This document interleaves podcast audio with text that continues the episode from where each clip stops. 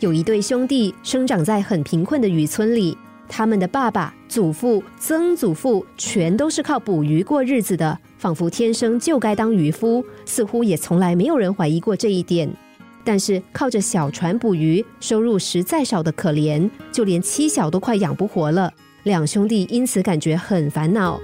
有一天，他们在河里捞到一枚很特别的蚌壳，好奇的撬开一看，蚌壳里居然有一颗浑圆闪亮的珍珠。兄弟俩很兴奋，把珍珠拿到城市的珠宝店里卖了不少钱。于是哥哥提议：“不如这样吧，我们到河里多找一点这种蚌壳，想办法养它们。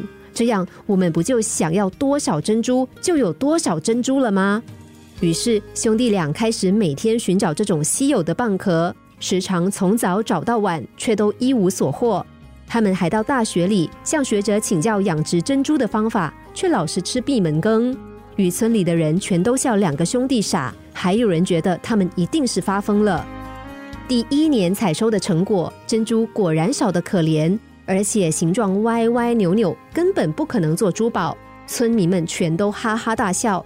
兄弟俩只好廉价的把这些珍珠卖给中药材铺，用赚到的一点钱继续改进养殖的技术。十几年过去，这两兄弟的珍珠生意越做越大，不但拥有一大片的养殖场，甚至还有自己的珠宝加工厂。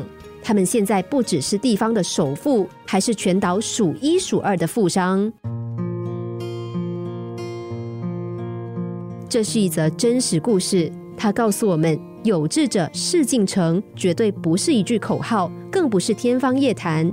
只要努力，梦想也有可能成真。